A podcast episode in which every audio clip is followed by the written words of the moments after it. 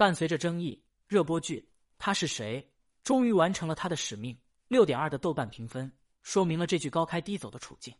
与此同时，和他是谁一起卷入漩涡中心的还有两人，一个是张译，因为角色命运的走向和执拗的人设属性与《狂飙》《安心》相似，模式化的表演令许多人出现了审美疲劳；另一个是编剧吴迪，在潮水还没涌到他身上时，他第一时间发文澄清，说该剧的剧本创作他只参与了前八集，而与张译和吴迪两位剧中核心人物相比，有两个配角却非常低调的完成了名利双收。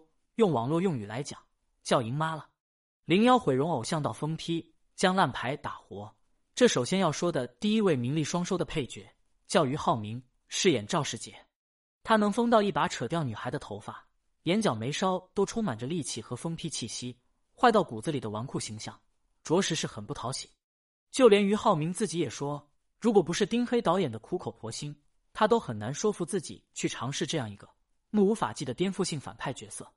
剧中，他穿着最花哨的衣服，迈着最六亲不认的步伐，夹着最粗的雪茄在鼻下陶醉深吸。面对审问时，自然而然的油腔滑调，任谁一看，这都是一个嚣张跋扈、不可一世、无法无天的富二代大反派。然而，这远远不是他演技的巅峰。雨夜里，坐在车中的赵世杰，前一秒还人畜无害的向姑娘问路，要送姑娘回家。待到姑娘坐上车后，他便完全卸下伪装。眼神变得病态又恐怖，十分自然流畅的白切黑，成了一个变态强奸犯。遭遇割喉歹徒时，他又能为了活下去做小伏低，将贪生怕死演绎的淋漓尽致。演员的最高境界究竟是什么状态，我们无法下定论。但是俞灏明在剧中的演技无疑是堪称炸裂的，能够毫无表演痕迹的扮演一个与自己现实中完全相悖的变态强奸犯富二代，演到令观众又怕又恨。这一点。并不是谁都能轻易做到，也正是因为在剧中精湛的演技，俞灏明才将赵世杰这样一个带着强烈疯批属性的反派演到一个眼神便令人不寒而栗。熟悉俞灏明的粉丝们都知道，他曾经是怎样一个阳光开朗大男孩。二零零七年进入快男全国十强的俞灏明，正式踏上了他的娱乐圈生涯。作为偶像歌手出道的他，在当时的热度可谓是居高不下。其所饰演的《一起又看流星雨》中的端木磊，不知是多少少女的梦中情帅。与此同时，他还曾是热播综艺《天天向上》《天天兄弟》中的一员，可谓是前途无量。谁曾想，二零一零年剧组事故中，俞灏明因救世人家轩烧伤，丧失了偶像派最宝贵的资本——颜值。即便是经过长达两年之久的治疗和修养，其面部依然有着明显的烧伤痕迹。尽管也有剧可拍。但都激不起几朵水花，烂牌被强塞到手中，俞灏明的复出之路坎坷重重。再没人记得当年那个意气风发的娱乐圈新星，他像是被整个娱乐圈抛弃了。好在身心事业皆备受打击的俞灏明并没有就此消沉。二零一七年，凭借《那年花开月正圆》中反派明里一角，俞灏明获得了第二十四届白玉兰最佳男配角奖。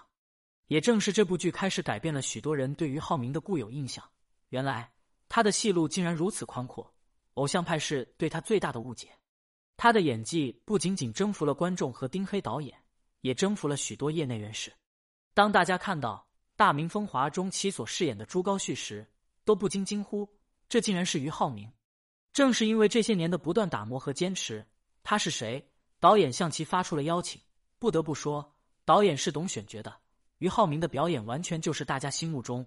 那个变态又嚣张的富二代反派赵世杰本杰，尽管有许多人都在其社交账号下怒骂赵世杰，但这何尝不是对于浩明演技的真切认可？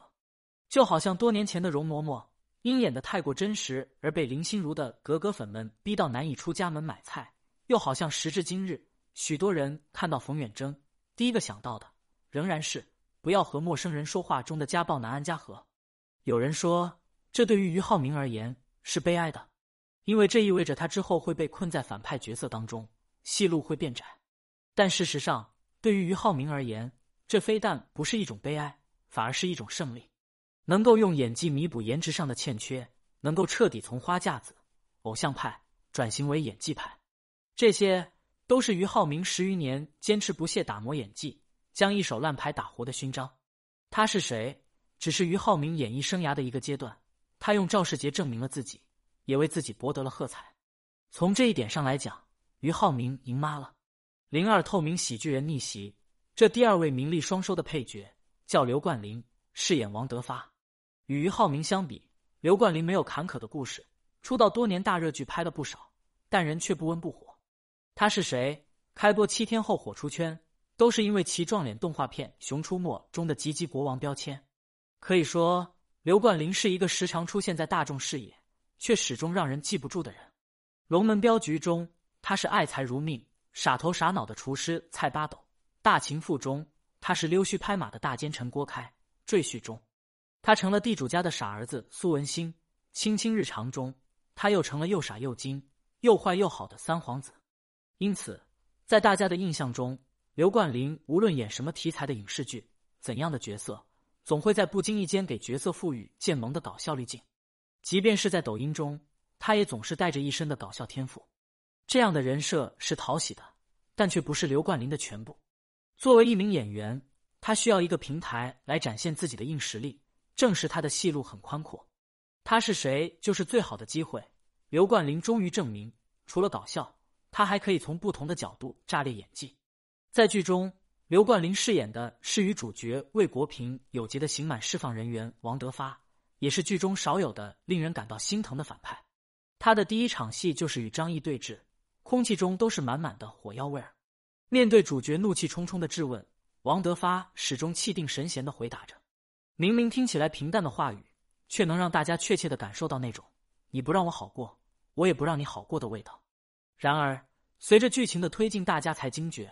王德发根本不是来找不痛快的，而是来赎罪的。不过，赎罪之路不是那么畅通无阻。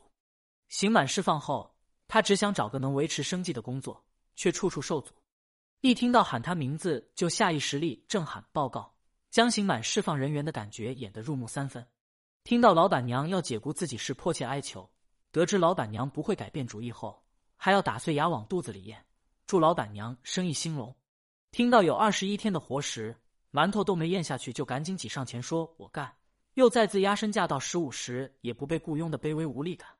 无意间听到是姓魏的人给自己下绊子时，瞬间蹙起眉头，眯起眼睛的微表情变化。被人暴打一通，醉酒回家时，一路摇摇晃晃的走回家，蜷缩在走廊里痛哭流涕的说：“我错了”的痛苦、无助和彷徨，一步步打开魏小霞的心结后。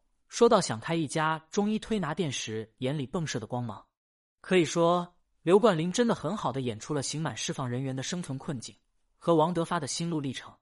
刘冠霖在剧中的戏份虽然占比并不大，但人物的跨度却极大。从致人伤残的刑满释放人员，到与被害人相互温暖、相互救赎，不看到最后，谁都猜不到王德发的走向是什么。